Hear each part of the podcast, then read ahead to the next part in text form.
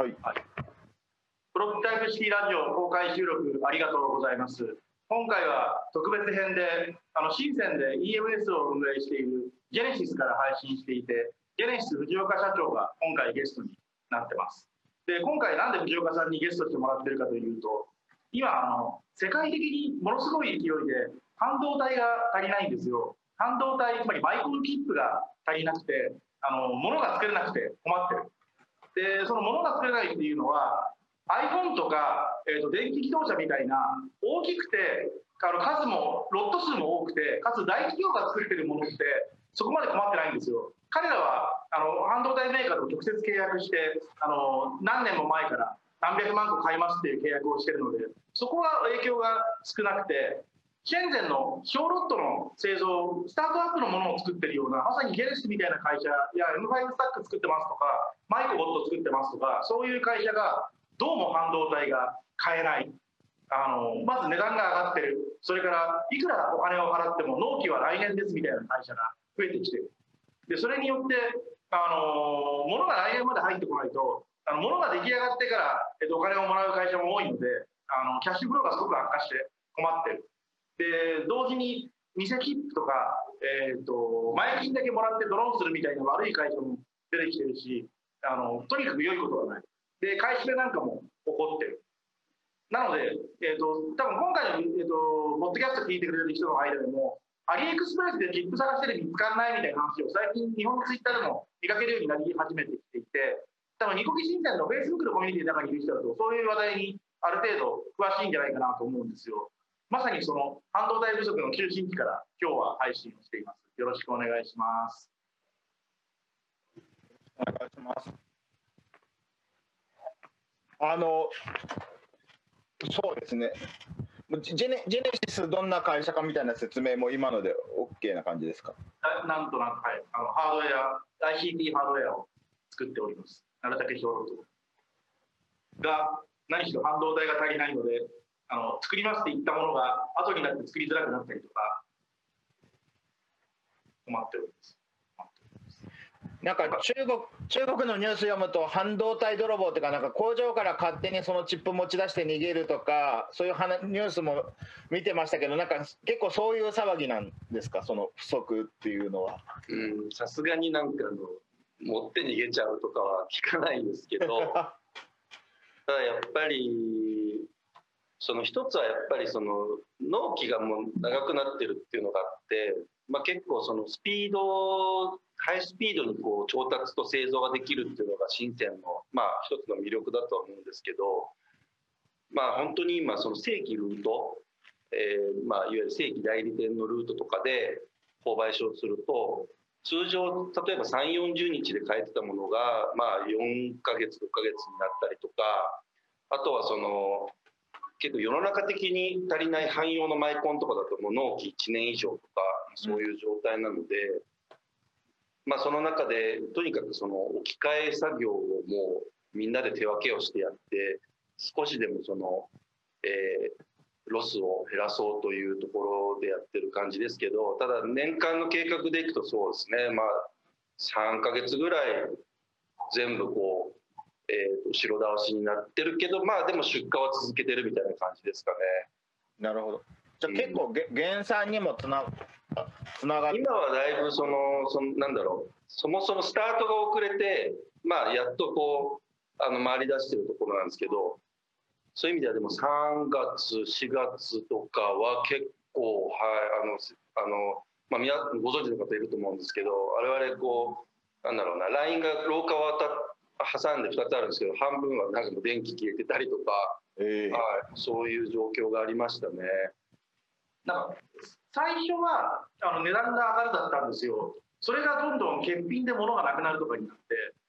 その僕の勤めてる水域サイエンスでも、新鮮のいろんな会社から物買ってるじゃないですか。で、最初の最初はなんか、なんとなく全部2割ずつで値段が上がりますみたいなのが来て、何月何日から値段が上がりますみたいな。で、その後、あの、例えばなんか僕シードスタジオとかからだと100種類以上ものを買ってるんだけどこれとこれとこれは欠品でありませんみたいなものが増えてきて。なるほど。で欠品じゃないものも、あのー、中身の部品変わるからものの型番が変わりますとか。でもその4か月待ちとか、まあ、とっても待ってられないわけですよね、その商品出す上では、その欠品で済めばいいですけど、そうは言ってられないものもあるわけで、置き換えていうのは、さっきおっしゃってましたけど、可能なんですか？あのーやっぱりその完全コンパチのものってなかなかスッと置き換えられるものはなくてあの半導体なんでやっぱりそれはそのピンが変わったりとか一部まあシリーズは同じなんだけどちょっとパッケージが違うとかあるんでまあ結構そういう意味ではその PCB ですね。基板自体はもう捨てなきゃいけないとかっていう感じでレイアウトはし直すんですけどまあ極力その完成品がやろうとしている機能はまあなるべく変更ないようにはやっているっていうところが一つとあとはそうですねあの多分これあの我々の場合はまだお客様が IT 企業とかスタートアップさんなんであ別にいいですよそんなに機能変わんないんですよねっていうノリだと思うんですけどこれ結構ちゃんちゃんとしたっておかしいですけど、まあ、大企業とか あと多分もうそれってもうゼロから1個部品変えるのも信頼性とかいろんなことを考えると基盤変わっちゃったらゼロからやり直しみたいな感じになっちゃうのでだからそんなかなかその私クッとなんか置き換えやってますって言ってるけど意外とその状況によってはかなりあのちゃぶ台返しだと思います。うんそれ結構厳しいものがありますね、その置き換えるのも地獄だし、置き換えなければ物も手に入らないし。そういう状況です。だから本当に苦しい選択を、まあ、お客様にさせてしまっているなというところもありますが、まあ、まあある意味その誰のせいでもない部分もあるので、あとやっぱり一番しんどいのが、まあ本当に我々毎日何百何千って部品仕入れてるんですけど、そのお金も払いました、えー、と注文も3ヶ月前にしました。でじゃあいよいよ来るぞって時にごめんやっぱりないっていうのが結構多くて。でなんでかっていうとやっぱりその転売しちゃうんですよね高く売れる人に。でなんならお金返すからって言われてお金だけまあまあお金返ってくればいいんでしょうけど我々でもお金返されてもしょうがないのではい、もう本当にその発注してししてた、まあ、何ヶ月も前に発注してようがその手付金を払おうがあんまり関係ないっていう、うん、そんなそういう状況ありますね。ともかく物が手元にないと何も信用できないっていう状況なわけですね、そこは。だから我々にだけじゃないんですけど結局みんな歯抜けになっちゃうんですよね。うんだからそのなんかあの仕がかり品みたいな状態とか他の部品は全部揃ってるんだけどこれだけがないみたいなのがもう大量に溜まってきてしまってて特に IDH なんかその今般の会社なんかは SKU が結構多いしマイナーなカスタムとカスタマイズとかで意外とやってるからそういうところからするともうなんだろう1個2個ないっていう理由でものすごい渋滞になっちゃってる。でキャッシュも出てるしっていうかなりあの不健康なサプライチェーン自体が非常に不健康に陥ってるという感じがあります。僕たち仕入れて売ってる会社もそのお金までもう振り込んだんだけどあやっぱりこれ部品なくなって製造ちょっと遅れるかもみたいなのが長いと困るんですよ。そのそれ手に入るかもしれないからちょっと待っててみたいな状態が続くとその間お金は寝てるわけだしその間にエンドルレートも変わるしあのそのお金他のあの早く僕らも仕入れてお客さんに売ってそのお金使って別なものを仕入れないと我々の商売が止まってしまうので。まあ、もう何度も喋ってるかもしれないんですけどあの聞いてる人の中で初めての人もいると思うのでもう一度お話を伺いたいんですけれどもこうなんでこんな半導体不足がここまで深刻化してるんですか？あの実際はもう1年ぐらい前から始まっていてでおそらく1年前のその半導体不足っていうのは例えばその急激なあオンライン教育とかリモートワークとか、まあ、巣ごもりなんちゃらとかでいわゆるその、まあ、スマートフォンノートパソコンデスクトップパソコンタブレット PC こういったそのいわゆるリモートでオンラインで何かをするっていうものに非常に引っ張られたわけですよね。だからやっぱりあの時は液晶とかインテルの CPU とか、はいまあ、メディアテックとかクアルコムとかあの辺からなくなってったんです。はいでそれはまあ一過性のものだと思っていつかは収まるだろうと思っていてで実際液晶なんかは収まってきてるんです今。もうそうなんですねえーで多分そのこれいろんな要素があると思っていてはい一概にこれとこれっていうのはないんですけど、まあ、一つは例えばですけど今ってコンテナとかが普通に2週間ぐらい遅れてるんですよ船が。これなんでかっていうとはい単にあのいろんな港港のそのいわゆるその労働者がそのコロナ禍であのなんかその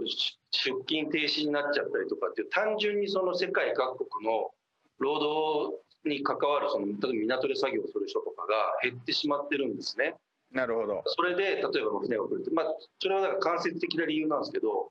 半導体何がしもうん多分半導体のサイクルって半年とか1年とか2年とかであるんでおそらくその去年の春先に世界中に起こった同時多発的に起こったパンデミックで多分そのウェハーの原材料の調達とか結構不透明だったと思うんですよ世の中の人たちが。だそこでもしかしたらまああまり投入ししてない、まあ、非常に保守的な計画をしたっていうことも考えられるしあとはあの、まあ、さっき言ったその当時はその大きいもの液晶とか、まあ、インテルとか AMD とかっていうものだったんですけど今度はそのいよいよその何ですかねそのこの周辺に使われるようなものもはい。結局そのちょっとまあ難しい話なんですけど半導体ってそのファブ TSMC みたいなファブみたいなところが作ってるからはい。最先端のプロセスのもラインで作るものと23年前のちょっと枯れたプロセスのところで作るものってやっぱ全然違うわけですよね。はい。もしかしたらそのウェハーの絶対数とかもしかしたらその作業をする人の問題とか。でやっぱりだいぶそのあの今度は最先端のウェハーの部分じゃないところまで影響出てきてるっていうのもあるしあとこれは私の個人的な考えですけどやっぱりそれでねお金を儲けする人が出てきちゃって多分あの単に買い占めてそのブローカー的に操ってる人が多分いるんですよね。はいはそういうのも多分もういろんな問題があって、まあ、重なってると思ってますが、ただ一つ言えるのは、はっきりしてるのは、これみんな、深センのサプライチェーンでみんな知ってる話なんですけど、やっぱり、あの、その前にね、結局、米国のファーウェイ問題があったじゃないですか。いはい。あそこで結局ファーウェイが、まあ、自社だったりその相手先で作ってるものに対してやっぱりハイシリコンが使えないっていう。で、結局ファーウェイのロゴで売らないものもたくさんあるわけですよ中にはそこは結構メディアテックを大量にそこで買い占めてるんですよね。ファーウェイ自体が。うん。はい。だそこでまああの一つのトリガーが起こって始めたのであって今メディアテックの IC ってメディアテックの IC ってそれぞれその SOC ごとに実はその標準価格っていうのがあってはい。例えば大体ですねメディアテックって1個だけじゃなくて5個ぐらいのチップセットでいわゆるそのモデムとか GPS とか電源 IC とかでセットになってるんですけど大体セットで7ドルから8ドルぐらいなんですよ。標準価格っていうのがあって。はい。で去年の後半ぐらい一時期15ドルぐらいまで上がって今大体10ドルぐらいに落ち着いてるみたいなのがあるんですけどでも完全にその標準価格がすっ飛んでしまっててでもなるほど。それなんでかっていうと単にそのなんだろう先物取引みたいに売買してる人がいるってだけの話なんですよ。転がしてる人がいるんですよね、やっぱり。えーうん、だからその本当にないのかなっていうのは正直にあります。うん。そのまあ、中国ってあのまあそういう目ざとい人はたくさんいて何でもあるじゃないですか。なんか私の記憶が強いところだとなんかウーロン茶バブルとか起こってウーロン茶買い占める人が出てきたりとかニンニクバブルでこう冷凍倉庫を集めてニンニク食べ込んでみたりとか、まあ、毎回出てくるんですけど、まあ、半導体は特に保存も楽だしみたいなところはありそうですね。でやっぱり例えばその深センの話をすると結構今投機目的で住宅を買うのに非常に制限があるんですよ。はいはいはいであのいわゆるその中古住宅もまた制限がかかっちゃったりしているのでお金の行きどころっていうのがだいぶまあ狭まってきてる中で非常にそういう意味で半導体っていうのが一つこううん、先物取引としてなんか有料物件になっちゃってて、うん、まあちょっとスタートアップの投資もちょっと若干一巡してる感もあるので、今何かこう、そのね、硬くて B2B でちゃんとしっかりやってるスタートアップは今でもたくさんあるんですけど、結構バリエーションがずば抜けてなんかキラキラのピカピカのスタートアップっていう時代でもちょっとなくなってきていて、はい。そういう面でやっぱりそういうなんですかね個人投資家とかエンジェル系の人たちのお金の使い方っていうのがそっちに流れてるかなってのはありますよね。なんか全くこう電気製品の製造とかと関係ない人で半導体溜め込んでる人とかちょっと話聞いてみたいですねなんか投資してみたみたいな話なんかあのうちの取引してる一社の IDH の,、あはいの創業者のおばちゃんがいるんですけどはい。そのおばちゃんがこの前なんかあのシェンデンワンイーハオってあるじゃないですか一番新鮮で高いあのシェンデンワンにあるマンションあそこのあの物件をあの担保に入れてメディアテックのあの IC を何百件買ったって自慢げに言ってました。で自分で使う用なんですか？投機用なんですか？どなんとも言えないですね。それで担保のお金を借りてええ。メディアテックを買ったって言ってました。わ笑えます。笑えるっていうかすごい話だな。いや。あのここ2年ぐらい半導体に関しては基本足りない系のニュースしかなくてそのグラフィックボードとかも3年ぐらい値段が高騰したままで落ちてこないじゃないですか。あれはビットコインの値段が上がったからなんだけどいろんな半導体が足りなくなってますよね。とにかくこういうあごめんなさい、はいあのまあその置き換えの話なんですけど結構その我々は置き換えじゃあ何に置き換えるかって話で結局あのえなんだろう普通のマイコンをまたなんかあの ST マイクロとか NXP に置き換えてもどうせないのでやっぱりもう中国国産のもう半導体にガンガン切り替えてるんですね。でもちろんそれは勝手にやらずにちゃんとお客様にそのご説明をして、えー、とご了解いただいた上でやってるんですがやっぱりあの結構保守的な会社さんとかその販売先に例えばその観光庁とか、まあ、そういった硬いところがあるお客さんでの場合はやっぱりその汎用 IC とかだったら別にいいけどあのなんだろうその SOC とか心臓部を例えば今でもそのメディアテックの機械工法の第一番手ってユニ SOC なんですね。旧スプレッドトラムなんですけどやっぱり今でもうんちょっと嫌かもっていう人はいて、うん、だからそれはやっぱりその中国製の通信機能と ARM のあのプロセスが入ってると結局どういう情報がどこで抜かれてどこに出てるかわからないっていう、まあ、あのことを心配する方はあの少なくないんですね。だからその、まあ、バンバンバンバンじゃあ中国産に置き換えられるかっていうとそうでもないっていうのがあります。なるほどちなみに性能面ではもう中国産は中国国産のものはかなりいけてる感じなんですか？まあ、その用途によるんですけど普通にあの汎用のマイコンぐらいであればもう全然あの、はい、問題ないんですけどでも最近なんかお茶目に中国産のその上海のあの GD っていうマイコン今たくさん使ってるんですけどなんかその辺もなんか一丁前に値上がりとかあのなんか品不足でなんだよそれみたいな。そうなんですよ。別にあのなんかなんだろう。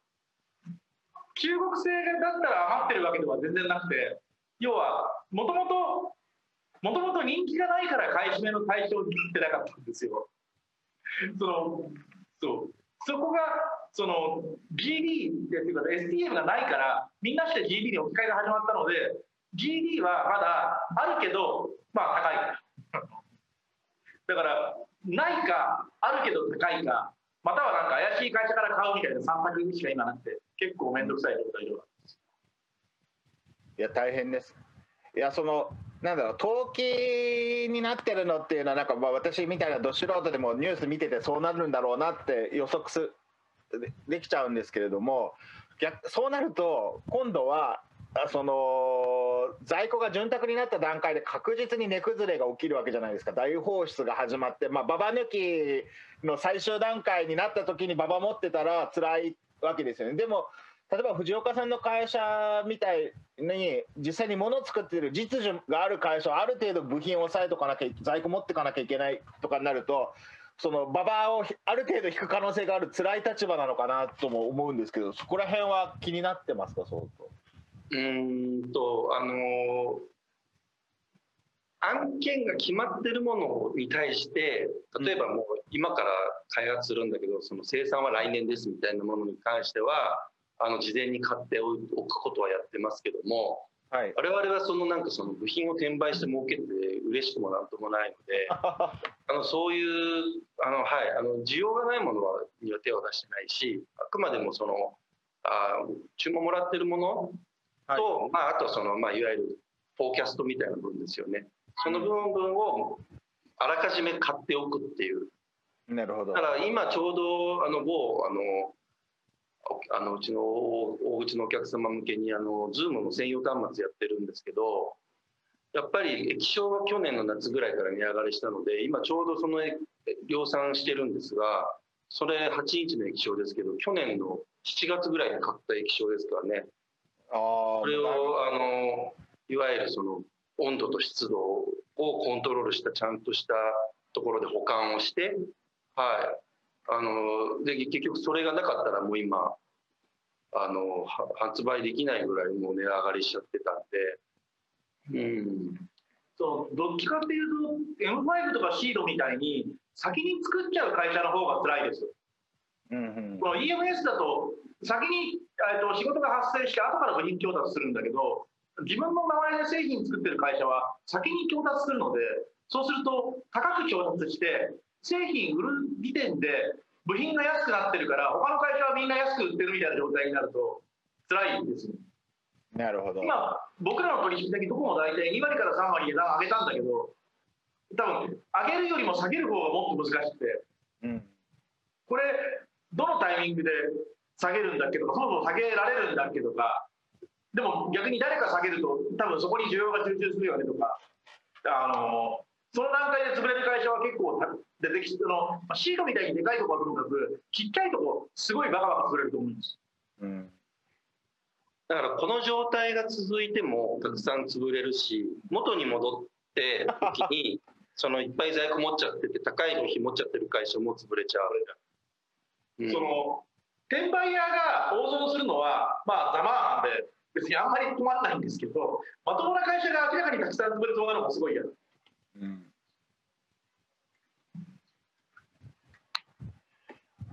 一方でなんか藤岡さんがコロナが始まってた時におっしゃってたので結構印象的だったのがまあなんか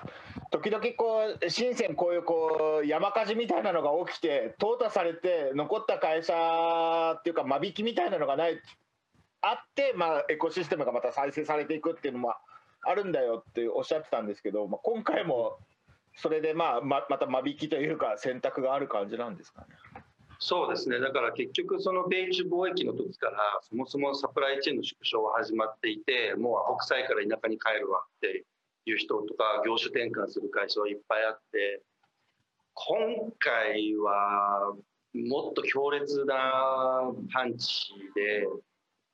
でもうただですらそうやって弱りを見せてる中でこれが来ちゃったんで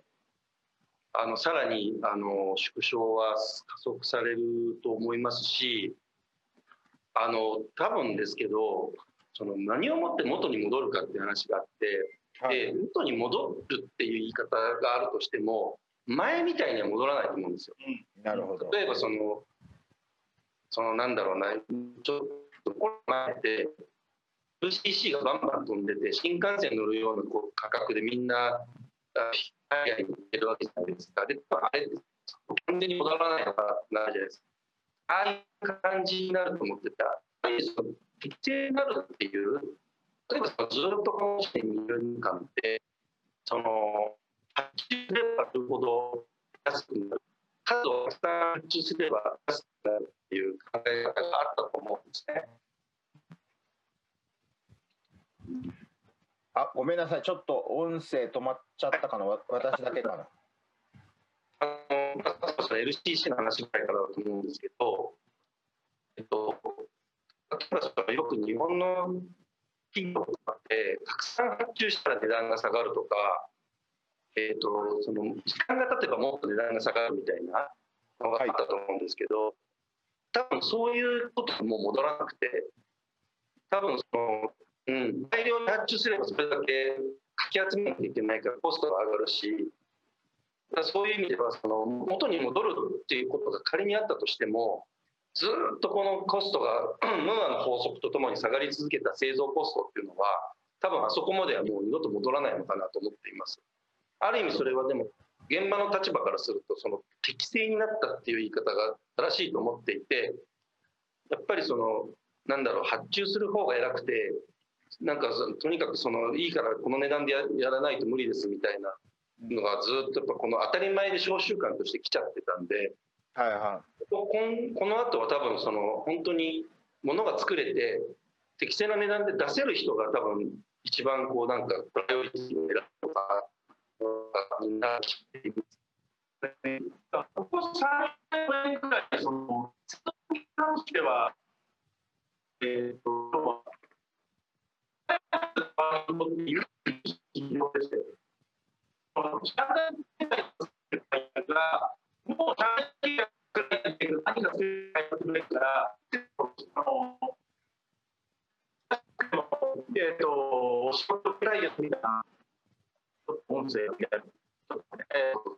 このこの5年ぐらいは本当にあの余った生産能力がスタートアップにとって都合良すぎるみたいな状態を作ったん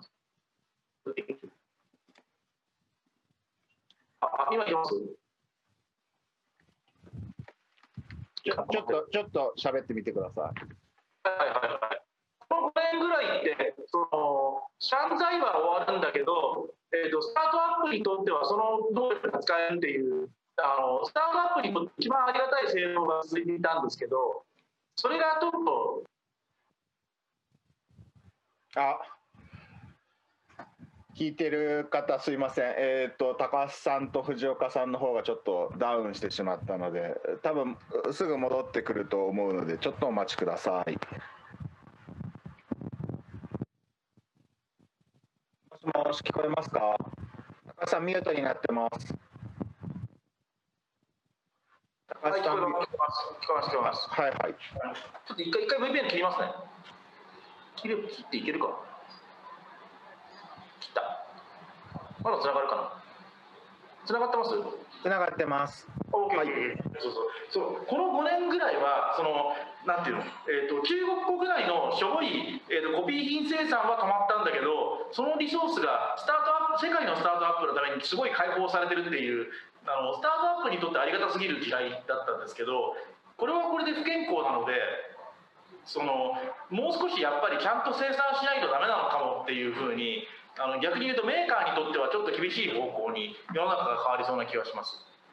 それで高橋さんのお仕事であるスイッチサイエンスって、まあ、中国の結構ちっちゃい会社とかあの、はいはい、アグレッシブな会社から輸入してるっていう意味ではその取引先にとって結構厳しいのかなみたいなイメージちょっと悪くなりそうですね。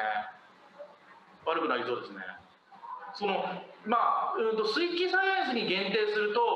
あの PCBA がばっかりの製品が多いのでその基板だけっていう製品が多いのでそこは相変わらずまあまあ潤沢だと思うんですよ。あのまずそうなのがあのアマゾンで変な製品売ってるみたいな会社は辛いと思う。うん。あの変わり映えがしない Bluetooth でイヤホンをいろんな会社が作ってますみたいな。はいはいはい。でそういうのをちょこちょこっとやるとなんかなんだろう、えーと、オリジナル製品っぽいのを作れてサクサクって輸入できますみたいなのが結構辛いかも。その同じようなことをやるんでもアンカーみたいにもう少しちゃんとブランド作ってたくさん発注して他よりいいもの作りますみたいな会社は生き残れるんだけどなんかあのまあアンカー出てきたから俺も後追いでやろうぜみたいなことがこれまでよりやりづらくなる気がします一人メーカー受難の時代ですねとか言ってなんか火種を放り込んでも許されるんですかここは。いやいややめときますか。まあ。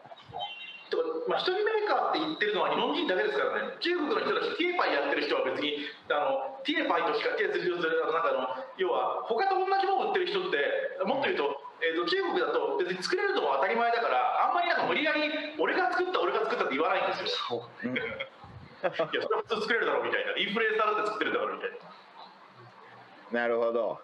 うん、まあ以前藤岡さんにちょっとお伺いした時に今までこうジェネシスとしてすごい力入れてきたスタートアップ支援もちょっとしづらくなるかなみたいなことをおっしゃってたんですけどそれは今みたいな話の中で厳しいかなっていうことなんですか、うん、だからそのまあこれまでめげずにやってきたんですけど 世のため人のためと思って自分は赤十字じゃないかと思い思い込んでやってきたんですけどやっぱりここまでその乱高下してしまうとですね原材料がやっぱりうんそのお仕事を受けてこれから設計します金型受けますっていう時にもう原価の見積もりできないんですよねでもスタートアップさんからするといやそんないくらになるか分かんないものなんか発注できないよっていうのも分からないもん、はい。はいはい、そういう意味ではうんあの非常に、えー、難しくなってきてると思います。なるほどです。例えばそのスタートアップさんの案件ってまあ、大体5000円から8000円ぐらいの原価のものが大体3000円台とか5000台とかのロットなわけですよね。はい、そうすると大体そのまあ、大体4500万円ぐらいのその製造コストみたいな予算とか、はい、まあ、1000万とかぐらいなんですけどじゃあ4 5 6千円の原価で半導体またこうやって部品が来なくてまたじゃあなんか倍とか3倍で300円のマイコンが1200円じゃないと買えませんって言ったら、はい、結局それ誰が吸収するのって話になっちゃうんで、はいはい、そこまでやっぱり我々もあのその非営利団体とかではないので、えー、株主もいる中でやっぱり説明がつかなくなるっていうのは正直ありますね。うんその原価の乱高下って、まあ、深センの問題だけじゃなくて世界共通の問題なわけですよね。っていうだからその原価の乱高下でも物が作れて出せるっていうのは実はまだ深センのメリットで、うん、なるほどあの要するにその例えばじゃあ日本の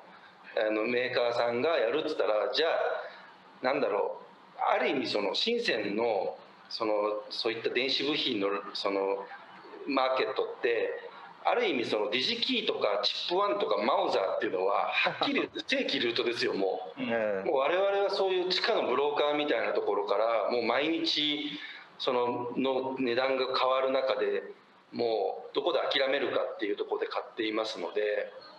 そういう意味では深センの怖いところはまだお金があれば買えるっていうもちろんその偽物のリスクとかありますよ、はい、ただその日本とかみたいにもうお金があっても買えないっていうところとは違うっていうのはある意味これはメリットだと思ってるんですよね。なるほどなるほど。うん。今でもそのえっ、ー、と部品がね減ったり値段が上がったからお値段が上がりますっていうニュースって最初にシェンゼンから来るんですよでも全然シェンゼンだけの問題じゃなくてなんかシェンゼンの会社がお値段上がりますっていうメールをくれて2週間後1か月後ぐらいに上海の会社がお値段上がりますっていうメールをくれてそこからまた1か月半後ぐらいにアメリカとかヨーロッパの会社がちょっと物がないので納期が伸びますとかお値段が上がりますっていう連絡をくれてそれはだから今でも引き続き支援税は他に比べたらフレキシブルではあるんですよ。なるほど。ただ 5, 5年前の支援税に比べるとフレキシブルではない状態っていうのがしばらく続きそう。うん。逆に言うと上海とかアメリカとかはもっとフレキシブルで働きそうな感じがします。なるほどです。あの非常にありがたいのは最近日本のニュースでもなんか半導体不足とかやってくれるじゃないですか。そうです、ね、本当に助かっててああいう話が出る前はまたそうやって言ってってあの信用してもらえないんですよ。いや部品がない。そんなのはお宅の問題でしょみたいな。そうやって台風が来たとかなんか言って納期が遅れるっていうんだからってなんかちょろばかされちゃってるんですけど最近あやっぱ本当なんですねっ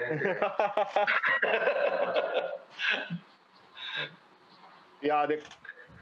なんかこの間書いた雑誌でも半導体特集が結構売れたとかいう話をしててな日本の企業さんもすごい注目してるっていうか多分困ってるから売れるんでしょうねそういうことが。なるほど。でもなんか今のその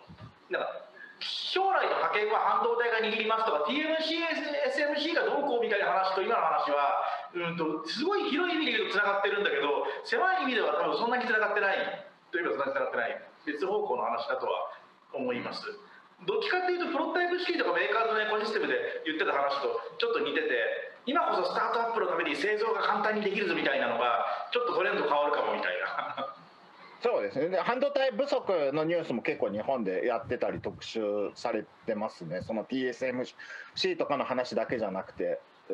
で多分その通りで多分その、まあ、ビットコインのボードが足りないところまで含めて半導体足りないって言われても2年半ぐらい経つので世界中で工場今むちゃくちゃたくさん作ってて。でその分そのうち、えー、と余るとは言わないけどまた潤沢に供給される時代が来ると思うんですよ。でもそこでバカでかい価格の乱高下が来るのでシェンゼンの小規模製造業にとっては痛いことしかないです。余るんじゃないですか？余らないんですか？それその大量に作ってる工場以上に需要が伸びますかね？どうなんでしょう？私には分からないんですけど。うん。うんだからその汎用のマイコンってどこに引っ張られてるのかっていう話なんですよね、私は多分なんかエアコンとかじゃないかなとか思ってるんですけど意外と。全く同意。うん。全く同意。その儲かんなくなることはあると思うんですけど売れなくなることはないと思います。例えばそのエアコンとか冷蔵庫とか炊飯器とかって多分世の中でい普段以上すごい売れてるような気がしていて、はいなんでここでこんな STM32 とかが急になくなるのかっていうのが意外とわからないですよね。もともと100円しないようなマイコンの方が多いじゃないですかあれもう石油みたいなもんじゃないですかあと考えられるのは車載ですね。でも車載って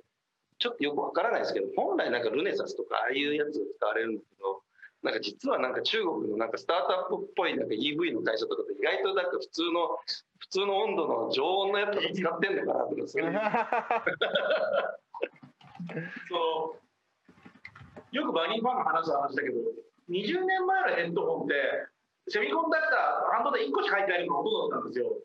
でも今今のアップルの AirPod2 って60個ぐらい入ってるんですよ。半導体が。まあ足りなくなりますよ。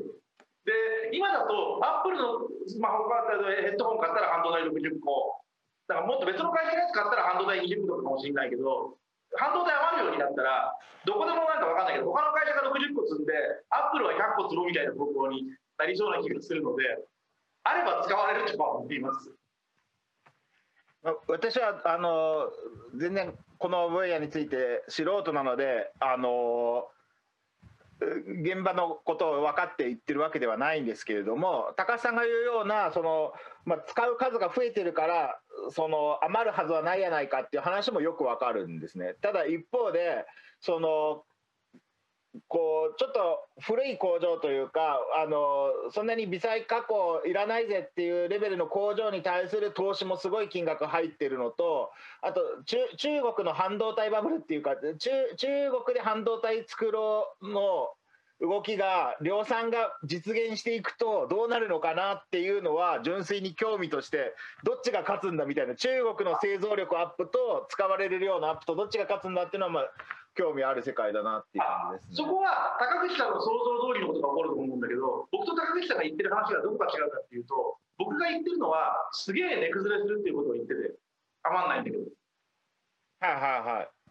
てことですあまあ値崩れしたら値崩れした分使う用途が見つかるっていうことです。使うのとか見つかるんだけど結果としてむちゃくちゃ値崩れするので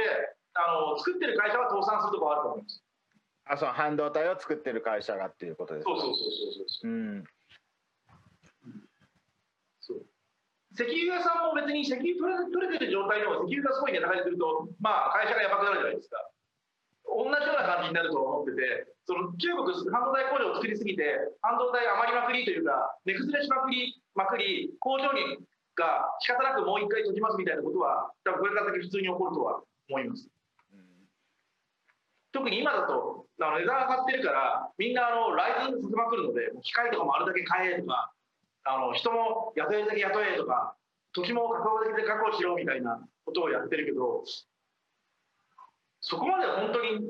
需要が右肩上がりで上がり続けるんですか問題はまあ上がるかもしれないけど値段も本当に上がるんですかって言われるとそうでもないなるほどです。うんあの基本的にラジオでやあの後から聞いていただくこと前提に話してるんですけどもしリアルタイムで聞いてくださってる方でご質問あればチャットに投げていただければあの拾えるものは拾っていきますので、はいぜひお願いします。その昨日一昨日あその質問来るまでの間ちょっと松投げで話すとたまたま僕今週最初まず藤岡さんと話してその後しばらく経って藤岡さんみたいな仕事をアメリカ向けにやってる、えーと、オールクオリティサービス AQS っていう会社の社員と話して AQS の人からしてみると状況はもっと悪いですっていう。我々お客さんほとんどアメリカなんでみんなチャイナチップを使ってくれ使うなって言ってくれるお客さんばっかりなので。であのアメリカチップの方が増産が遅いのであの工場その苦手なんだけど急いで。だから彼らは来年末ぐらいまでは悪いまんまだと思いますうん。そうだからいろいろ入れ替えとかができる会社ででも年末よりは遅そうですよ。復活が。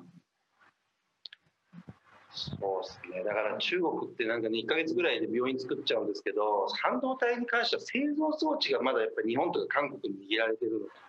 で、はい、そこのリードタイム考えるとなんか急になんか今年から中国でものすごい量産体制が整いましたっていうのはあんまりないかなと思ってるんですよね。設計の自由度がある程度ある会社から見ても来年ぐらいまでは続きそう。で自由度があんまりない会社から見ると来年末でなんとかなってくれると嬉しいなみたいな。なんだそれみたいな、えー、と話になってはいます。でなるほど。昨日の夜はチャットでバニーファンとそういう話をしてたんだけどあのバニーファンもやっぱ、まあ、年末ぐらいまでは正直どうしようもないねみたいな話はしてました。一方でその半導体不足で辛いよって話をここまでしてきたわけですけど、まあ、一方でこうコロナ禍でそのエレクトロニクス製品というか IT 製品の需要が上がって深センボロ儲けやみたいな話もあったわけじゃないですか。そのうんうんうんその売れるものを作ってる会社は OK なんですよ。アップルとかウハウハなんですよアップルとかシャオミとかは最初からもうなんか3年前とか5年前とかからきっと何百万個買いますっていう契約をしてるから今回の半導体不足の影響はかなり限定的なんです。なんか日本でもあの体温計赤外線での体温計付きの顔認証タブレットとかなんかいろんなところに入ってきたりとかなんかすごいこう ICT 製品の需要が増えてるっていう印象はあるんですけれども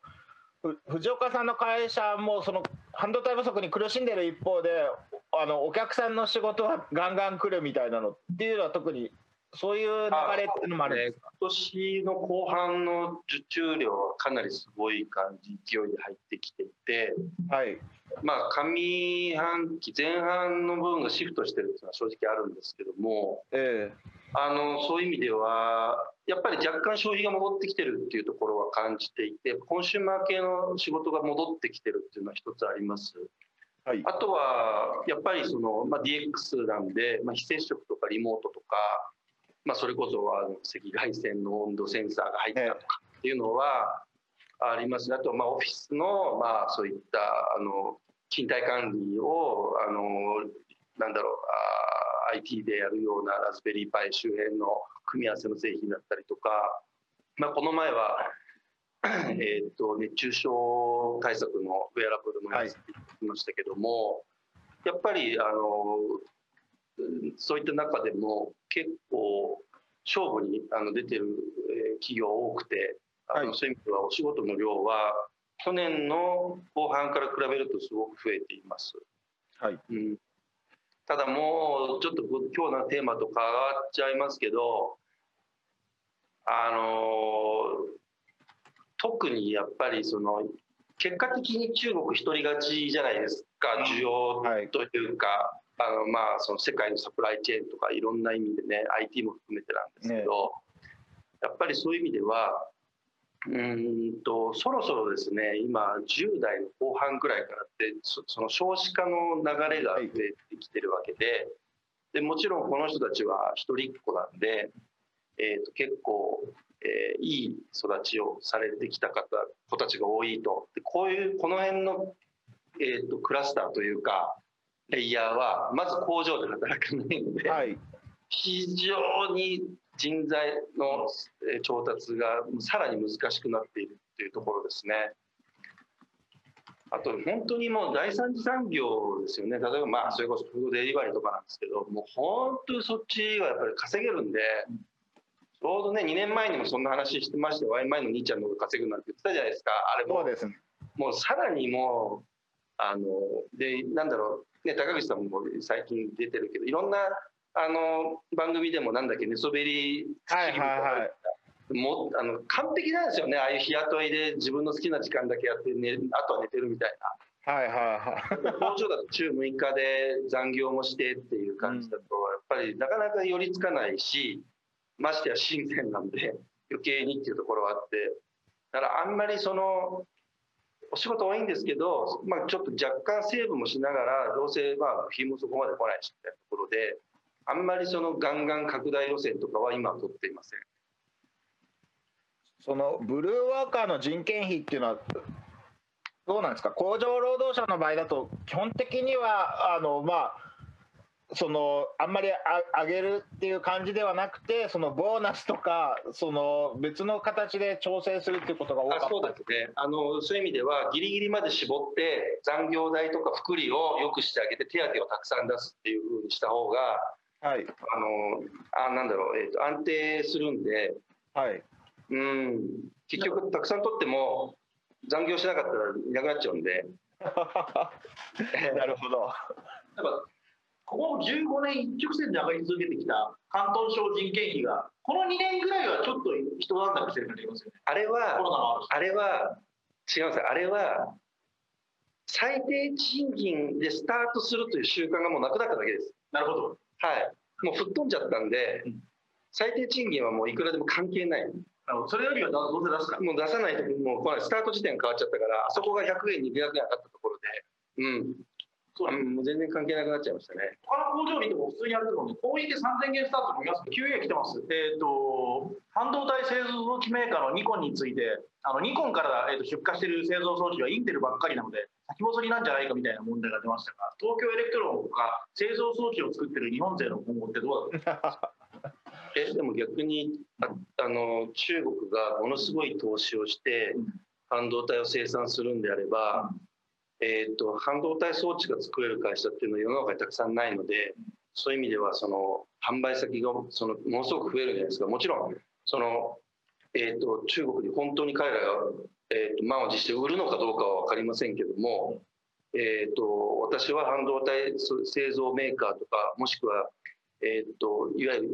一時の前線で活躍していた半導体の技術者は大量にこのこの今から中国で需要が増えるというふうに予測をしています。そうですね。あの結構多くの人が勘違いをしてるんですけど日本の半導体は中国で売れてないんじゃなくて売ってないので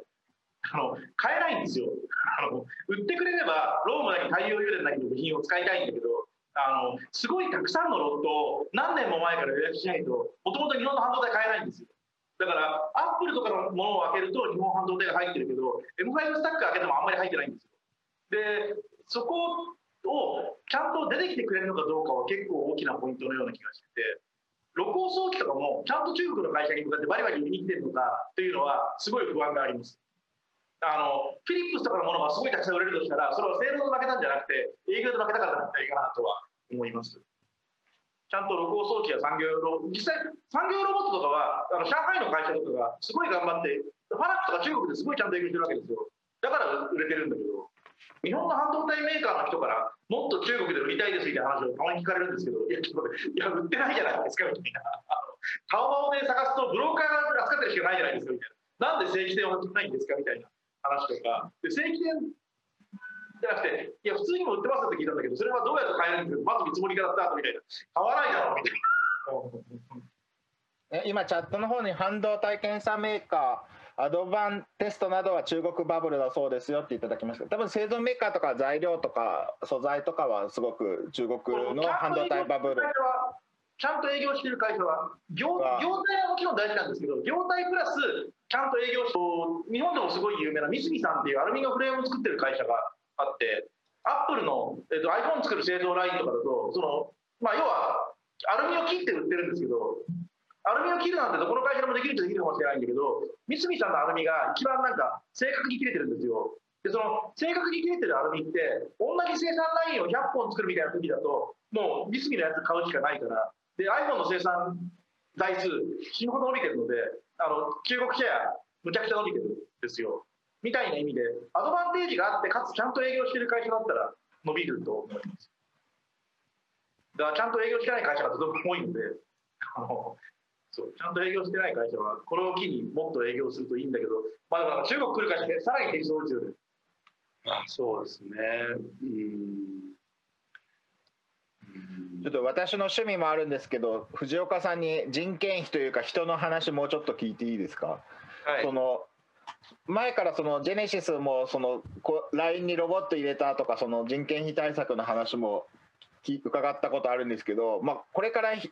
ワーカー不足は深刻化することはあっても緩和されることは多分ないじゃないですか。え。どどどうなるんですか？っていう。うん。だからもうあの、まあ、前にも話してますけども結局その工程を減らすことをするしかないんですよね。だからそのまずいわゆるムーアの法則は健在で、えー、と集積は進んできてで例えばその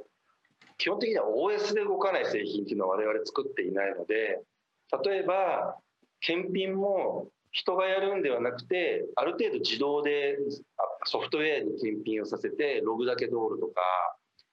あとはもう製造工程をやっぱりその最適化してまあもともと30人でやってた仕事を20人でやるとかっていうことをまあ結構今はやっています。だから同じ案件でリピート発注来た時も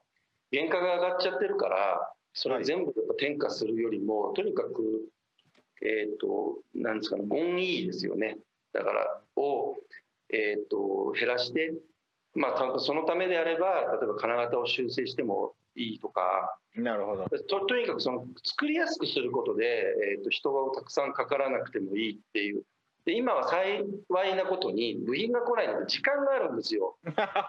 今までみたいに型も含めてなんか3ヶ月以内に出荷するとかっていうのがもう吹っ飛んじゃってるのでどうせ半年来ないんだったらもうそこまで考えた、えー、と量産設計をするっていうことを今やり始めていますあとはですねあのあれです安いものを作らないことですねうん。やっぱり新店はもうあの高級な非常に高価な街なので 高いものをいかにいわゆる付加価値、まあ、通信機能にしてもそうだしやっぱりそういったそのハイテクなものを、まあ、作ることによってうーんとなんだろうな。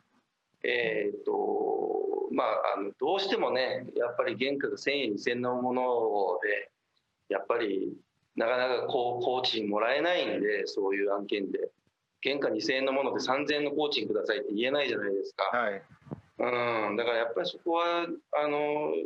今新鮮なサプライチェーン自体がもう安いものを作るうん。サプライチェーンになってないので、うん、だからそういうところで、まあ、我々だとその基本的にはグループとしてソフトウェアの会社なのではいやっぱりそういったところできちっと差別化をしたあことポジショニングですよね。うん、だからもう、ね、某あの忘れ物タグみたいなのは正直やっぱしんどくなってきてるので。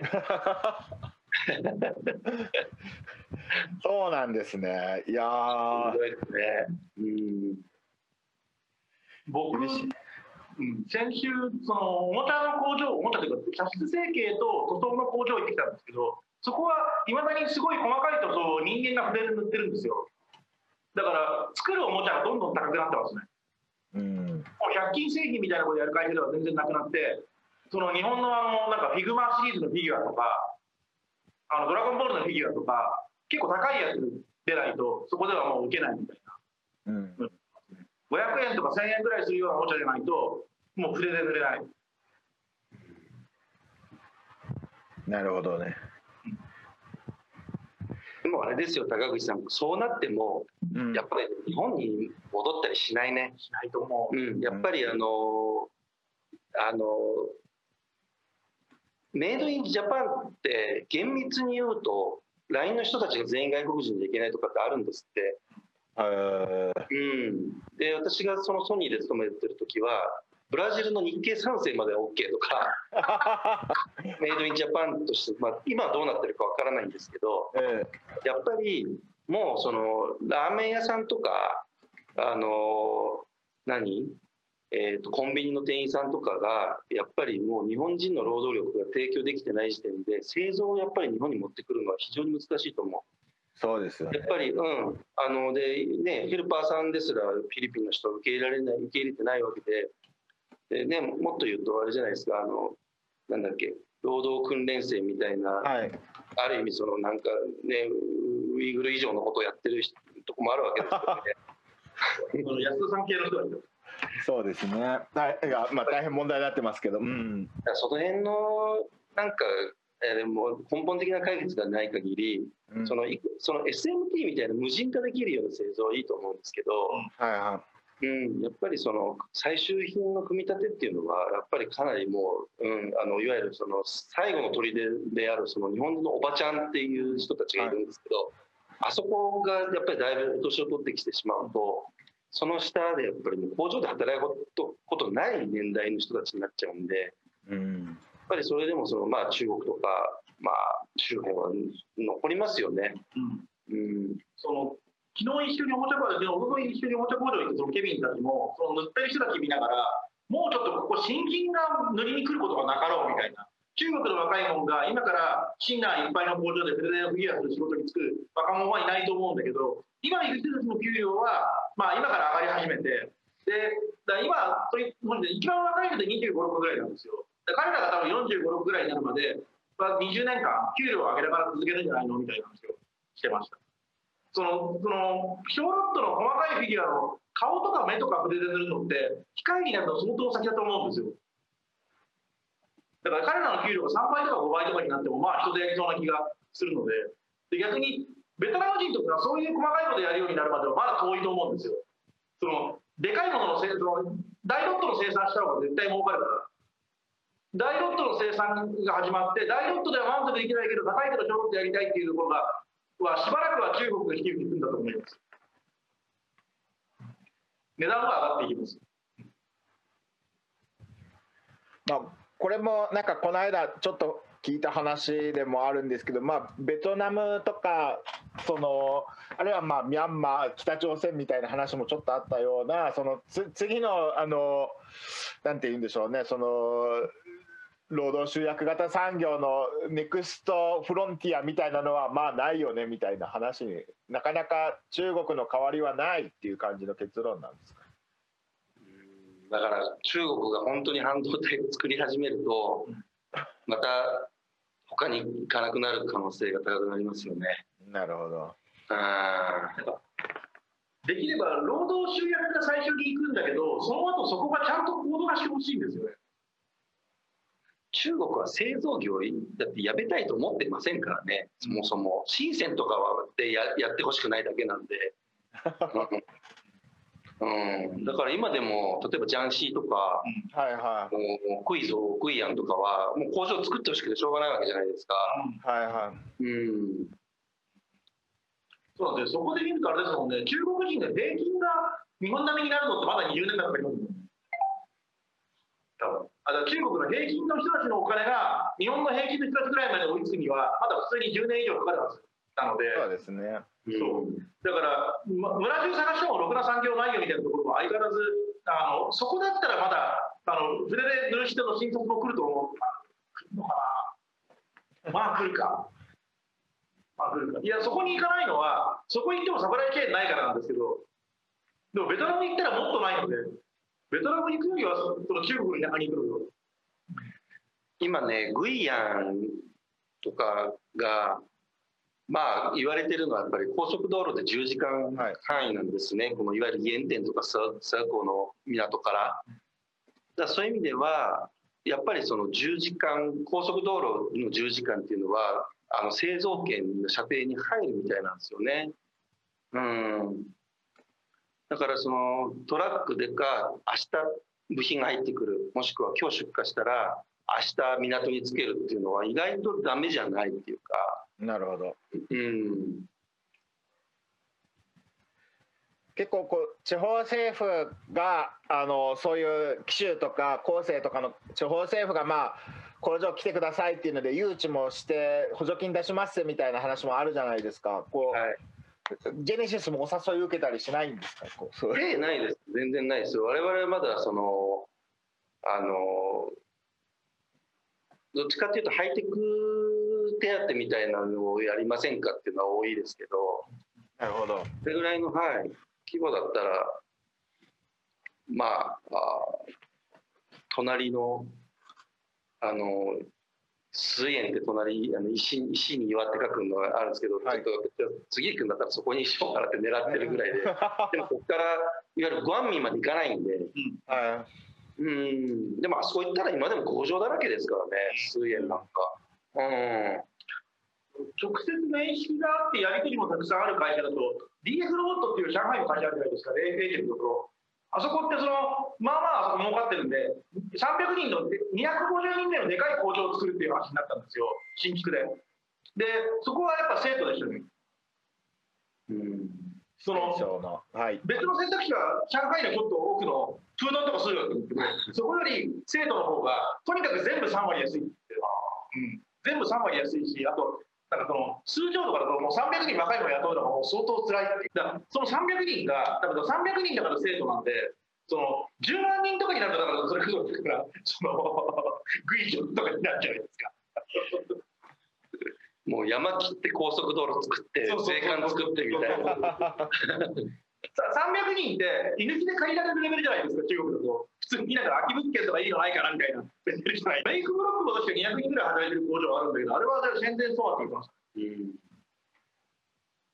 まあ本社が宣伝でもあると思うんだけど。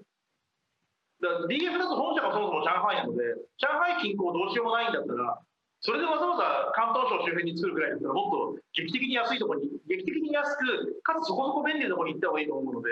そうすると、生徒は1個の選択肢やっぱりでも1000人ぐらいの IDH とかはもう移転考えてますね。みんなあのピンさんとかに、あのビル建て始めて、えはい、政府から補助金もらって。ピンさん確かに今、なんか、ピンさんなんか第二の南さんみたいなの目指してる そんな感じありますようん。ね。ピンさんなんかあれですよね、なんかなんていうの、キングスライムみたいに、ちっちゃい工場8個が連動してピカピカのでかい、でも中身全部工場みたいなものが、ボコボコできてますよね。そう。それはある。あと、フーヨンとかも思いの完全にキングスライム化してて、なんかボロい工場3個がガチャーンってセットになって、でかい立派な工場みたいな。まああのプロトタイプシティの本でもなんかおおしゃれな地図を作ってもらいましたけど拡散する深センっていう流れもまあまあ継続しつつう深センそのものの立ち位置も変わりつつっていうので、まあ、どんどん変化してるっていうのはよく分かりました藤岡さんと高橋さんの話で。あとはだから雑ガジェットがどこにいるのかですね、なくなっちゃうかもしれない。シャンザイ携帯なくなったわけだし。シャンザイ携帯なくなったわけだし、その今その、なんかいろんな会社がセールをドンで出す偽 Bluetooth イヤホンとかも、まああれなくなるんじゃないですか、3年後とか今。で、もうちょい、なんか、高度化された製品か、またはスタートアップが作るとしたら、そっちじゃない方向に尖ったものを作らないと。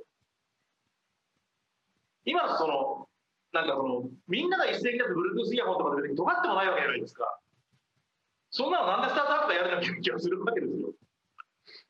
うんなんか極端に変なの作るなら分かるんですよ。なんかデザインがすごい変わってるとか、なんかすごいニッチな用途で使うとすごい使えるとか、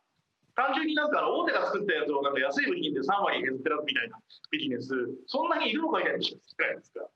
可能性があるのは例えば今 CSR とか買えないんですよ、うんだけど間違いなくあの中国産のがすごいのが出てきちゃうので、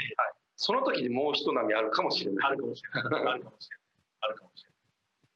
うん、できればなんか楽器とか DJ 機材みたいにいろんでかい会社も小さい会社もあるけど特に小さい会社の変な一口ある製品ばっかり作ってるみたいなのが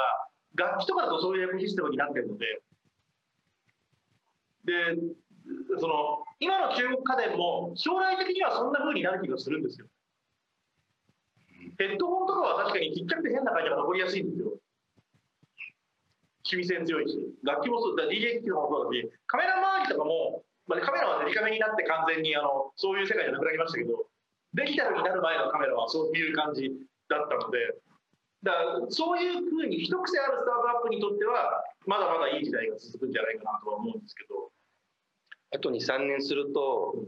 今ってスマートフォンって半導体以外が中国部品とかそんなイメージじゃないですか、でもこの半導体も中国部品みたいになってくると、うん、ちょっとあのゲームチェンジあるかもしれないですよね。なるほど。うんなんかはそうです。スマホなんかもういくつかありそうで。すけど完璧に2代目用に作る 2, 代目用に作ってますとか。うん、で今スマートフォンって普通のアンドロイドとかだと完全にもうやっぱりこの12年ぐらい全然値段が下がってなくてどんどん上がっちゃっているので。で昔はそうですね。例えばですけど30ドル40ドルとかのスマホってあったんですけど今はもう安くてもやっぱり70とかになってるんで。うん、でもそれが、えー中全部メモリーも CPU も全部中国製の半導体でってなるとまたそこがね3割とか4割下がると世の中がもしかしたらもう一回そういうチェンジがあるかもしれない。うんでその時にアンドロイドの立ち位置がどうなってるのかわかんないですよ。まあそのハーモニーなのかよくわかんないですけど、うん、そこの次はなんかそういう OS と SOC はい。のイノベーションがもう一回あるんじゃないですか。激しく同意です、うん激しく同意ですはハーモニーこうどうどうですか？とジェネシスで作るものに組み込んだりとかまだしてないんですか？よくわかん全然わかんないですまだ。あの頼まれたこともないし。いやー。中国国内の自動販売機みたいなものにはだんだん入ってきつつあります。ハーモニーですか？ハーモニーですへえみんなハーモニーをスマホ OS と思ってるけどそれあんま関係ないんですよ、組み込みだからだね、うん、あれ組み込み OS なんですよ基本的には。WindowsC みたいなそうですねそうですね。あの要はえっ、とね組み込み用ってどういうことかっていうとえっ、とえっ、とえっ、とえっ、とえっとシンビアンとかうん。えー、持ってるあのアイトロンとか、えー、と要は、うんと、昔だったとなんかその能力が少ないコンピューターの方が電気が長く持ったりとかするから基本的にはいろんな電気製品はなるべく能力の少ないコンピューターを使いたいんですよ。なんだけど能力の少ないコンピューターって、あのーコンピューターの中身を直接コントロールしなきゃいけないからネットワーク機能を後から足すとかがすげえ面倒くさいんですよ。で昔は別にその自動販売機とネットワークとか全然関係なかったからそれで済んだんですけどあのいわゆる組み込み用の OS では基本的な部分は言うともできてるよみたいなものってあんまりネットワークとか相性が良くないんですよ。なんだけど、ね今だとあのネットワークは使えてほしくてネットワークに関する機能はついてて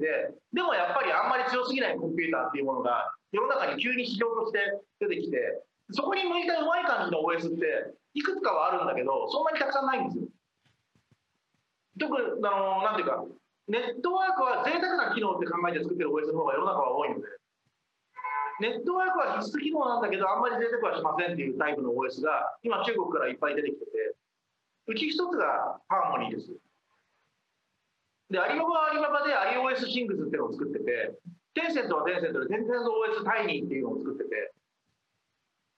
他にも、えー、と RT スレッドとか、えー、と中国産の組み込み用のオペレーティングシステムって多分7、8種類ぐらいあって、で、えっ、と、基本的にはチャイナの中で回ってるからあんまり外国の情報出てきづらくはあるんですけど、そどこもそれなりに流行ってはいるんですよ。そうですねうん、ただ、要はそのあの、特にハーモニー OS だと、つなげる先もファーウェイクラウドのことがほとんどで、うん要はファーウェイクラウドにつなげるために作ってますみたいな。でそうすると、まあ、現実にそういう仕事来ることないですよね。中国会の会社が中国会の会社がってますよ、大体は。OTA とかできないそう。わけわかんない だから、僕らスイッチサイエンスにも、iOS シングスの開発ボードとか、中国には売ってるんですけど、それをじゃあ日本で売るかって言われると、まあ、議席通ってね通す気もないだろうし、みたいな。そうですねうん、通ってね、通す気もないだろうし、開発ボードの、中国の開発ボードが外に出るかどうかは、僕もまだ正直分かんないところではあります。はいそうラズベリーパイもどきみたいな中国製あるし、しかも最近の中国製は、ラ昔の中国のラズベリーパイもどきは、本当になんていうか、できることも少ないけど値段が半分ですみたいな、ザ・コピーだったんですけど、最近は別の目的に最適化した面白いものですみたいな。でも中国の外出るとそのアドバンテージなくなりますみたいなものが増えてて、面白くはあるんですよ。面白くはあるんだけど、中国の外に出て世界を変えに来るかどうかは、ちょっとまだ分かんない。ラズパイ買えなくなりましたね。ラズパイはつく製造困りで、今、半年ぐらいです、うちが、はい、調達できてるリードタイムで。それでもなんか500個とか。我々も今、ラズベリーパイとマイクロビットに関しては、もうあれだけ買うからっていう会議を毎年、そのエレメント14っていう作ってる会社とやったりしてます。買えるんですか？あれだけ買うからって言ったら、いいや、でもなんか、毎週会議やるとかで兄弟しかも、ゼロってことはないから、まだ。少し少しはくれるわけですね。だから前みたいに結構ラズパイで何万台とか量産やってたんですけどもうああいうのもできなくなっちゃいましたね。なんか一瞬の夢でしたねなんかあれ。1, 1, 年ぐらいでこれからラズパイの量産で人1本立てるかと思ってたけど全然ダメでしたね いやでもあれは本当に売れすぎてものがないのであれこそ増産がかかると思いますよ、うん、値崩れもあるかもしれないいやでも単に切符がないんじゃない？ないでしょうね、うんブロードコムとかも久々に聞いたよね。もう最初から諦めてるもん、我々ブロードコムとか。絶対あるわけないと思ってるから。ありますあのなんかあれですよ、だから日本製切符よりは手に入りやすいけど、そもそもシェンチェンで一般市場に回ってこないですよね。全然。絶対無理です、ブロードコム。ブロードコムもなんかそうなんですよ。メディアテックとか、えー、とユニソックとかも違って、買うんだったら何万個単位で最初にちゃんと契約してからでみたいな会社なんです。だからラズパイの形は変えるんだけど、あの、なんていうの、スタートアップがいきなり使うにはちょっと辛いし。はい。はい。まあでも、あの、とはいえ仕事は続けなければいけないので、あの、いやでも、でも虚しいですよ、マジで。なんか物は300個ここに届いたんだけど、AC アダプターが届かないから売れないとか、そんなのばっかりですよ。AC アダプターも物不足なんですか？AC アダプターの中に使うトランスは半導体なので、はい、たまにピンポイントで足りなくなるんですよ。なるほど。でしかもそれは今の状態だからそこに関してもストックの中に入っててでそうするとそのあのなんだろう物来てるんだけど AC ないとやっぱり売れないから辛いわけですよ。いやいや倉庫に眠っちゃう。QA 来てますか？5G 帰国や量子暗号通信で西側は巻き返せるでしょうか？まあよくわかんないですよね。ファーウェイはなんだかんだ言いながら本当にすごい会社なので、あの頑張って、えーとまあ、頑張って技術開発をしましょうは続くと思うんですよ。あと、ソラコムみたいに、それまでハードウェアの文脈で動かしてたものをソフトウェアで作ったことによってゲームチェンジみたいなイノベーションが、あの Google とかから出てくることはいっぱいあると思うんですよ。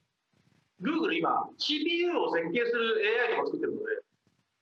だそういう今あるゲームじゃないゲームを、えーと、Google みたいな会社が作って一気に巻き返しみたいなことはあるかもしれない今そのあれなんですよ。ムーアの法則が止まりかかってるみたいな原因のうちの1個は今の最新型の CPU って設計が難しすぎて人間技では設計できなくなってるので限界性能が出ないみたいなのがあるんですだからアップルみたいに過去のレガシー取っ払ってゼロからデザインするとあっさりインテルで入る作るみたいな時代はあるんですけどでもあれもまあまあ作るの難しかったりするわけですよ。で Google が今考えてるのは設計の部分って言っても結構微妙な調整がたくさんあるからそれは AI がやれば人間より良いものが作れるんじゃないみたいな発想でそこで1個ゲーム機器があると面白くなることがあるかもしれないけどまあでもいつできるのかは分からない。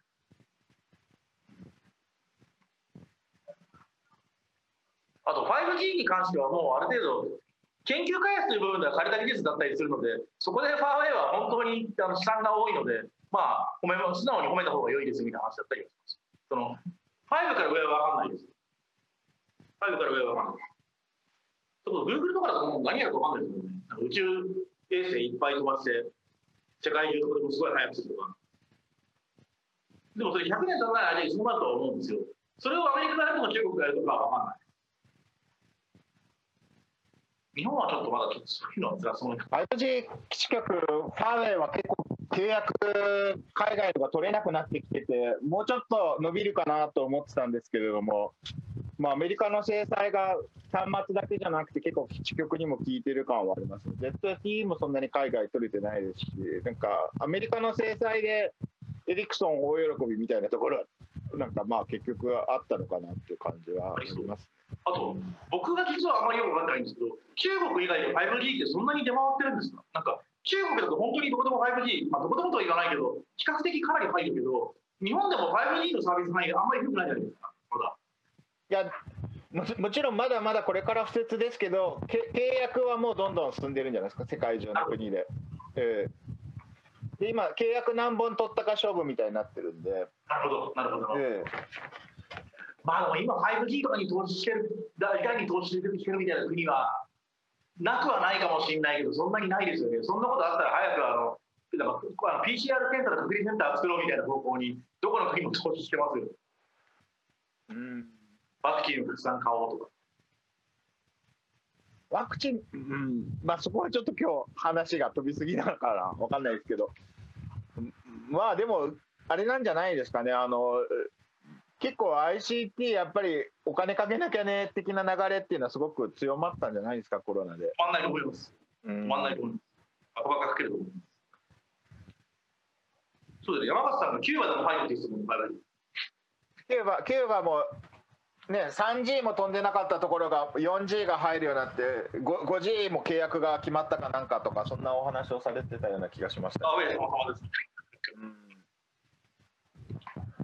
うん、いやもうでもなんか結構街中の 5G とかそのローカル 5G みたいな形でこう線引くのを諦めようぜみたいなあの敷地内を無線で高速回線にしちゃおうぜみたいな話って結構あるんじゃないですかね。日本もあの学校であのタブレット端末配ってとかやり始めたわけじゃないですかでもこう学校の中のあのネットインフラがすごい貧弱で大変なことになりそうですよね。そうですね。なんか大学とかもあのリモート教育になってあのただなんか今その学生が大学行けないとかわいそうみたいな話もあってその学生を大学のキャンパスに来て教室の中でリモートの授業を受けてもいいよみたいなところも結構あったりするんですけどそうするとこう回線が凄まじい勢いでパンクしていってみたいななんかどうすればいいんだっていう話になってるとか結構あるみたいです。ありそうです。うん、中国なんだかんだ言いながらバックボーンちゃんと投資してるのは偉いと。思うし日本ももっと投資していいと思います。中国はネットはすごいつながるようになって、まあ、安定したような気がしますけどそういえば広東省も停電みたいな話もちょっとニュースになってましたけど、あんまり深センでは関係ないですか？なんか鈍感だから、深センだともっと田舎中にいる人が1日ぐらい停電してみたいな話もツイッターで見ましたよ。そうですね。だから僕がいるローは全然問題だから、風景は全然問題ないし、ジェネシスも停電なんかないですよね。はい。はいなんか結構中国あの真面目に環境対策やるぜっていう話になっててで石炭火力発電所ガシガシ閉じてる影響もあってでそれでいてあの経済好調なんで電力不足が深刻化してるみたいなのはあるみたいです。でも現在に限定すると多分電気ほとんど原発なので。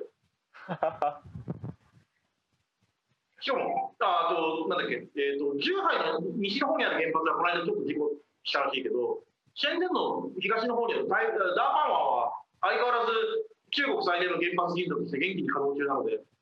まあ、電力は豊富ですよね。あの社内に変化出しゃべってえっとね、シェの人口が増えまくってるのと、電化をしまくってるせいがあって、社内に変化、シェンデン支店に変電所たくさん作ってるんですよ。で、その工期とかでの計画停電はすごいたくさんある。なるほど。なんかトランス変えるから、この半日終わりますとか。そういうのは、なんか2か月から3か月に1回ぐらいある気がするんですけど、電力そのものが足りない話は聞いたことないです。あの、滞在事故に関しては、ちょっと怖いので、僕は外貨カウンターを買って家に置いてるんですけど、今のところ特に放射能漏れの心配はないかもです。まあ放射能って結構あの遠くからでも検知がつくじゃないですか漏れたりするとなんであのすぐ分かっちゃうんだろうなと思いますけどね大きな事故があれば